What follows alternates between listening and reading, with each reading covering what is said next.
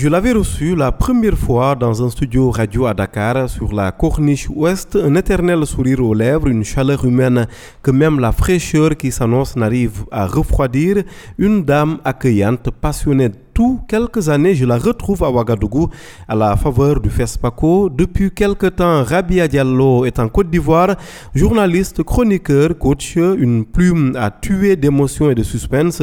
C'est d'abord une romancière qui nous introduit à son immersion sur e-radio. Et pour commencer, ce premier point donc. C'est une grande évidence que le roman mais est toujours d'actualité. C'est juste que à l'ère de la digitalisation, tout se transforme mais rien ne disparaît en fait, les choses ne font que évoluer. Et pour moi, le roman est toujours là.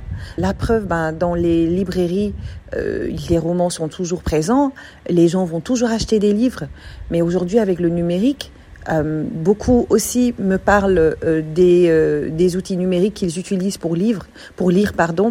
Il y a tellement de plateformes qui permettent de pouvoir, qui ont permis de pouvoir dématérialiser le roman, qui ont permis aussi et qui permettent aujourd'hui aux auteurs d'avoir énormément de possibilités. Avant, pour pouvoir publier son roman, on ne pouvait que le faire imprimer, aller déposer son manuscrit dans une maison d'édition. Mais maintenant, aujourd'hui, les, les possibilités sont, sont immenses avec une plateforme comme Uscribe, avec d'autres plateformes. On peut très bien, valablement écrire son roman, euh, le faire corriger et puis le proposer à cette plateforme-là, qui en général n'est pas compliquée.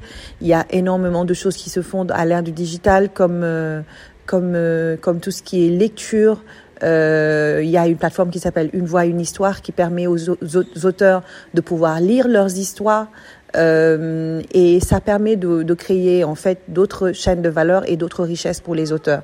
En parlant cinéma, euh, c'est très intéressant parce que et les séries c'est très intéressant parce qu'aujourd'hui pour pouvoir écrire une histoire, ben c'est c'est un auteur qui écrit, écrit une histoire, c'est un artiste qui écrit une histoire.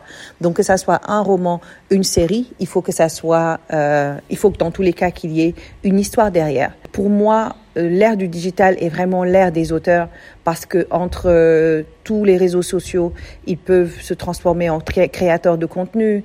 Il y a énormément de choses à faire et la littérature n'a pas été aussi vivante qu'elle ne l'est maintenant.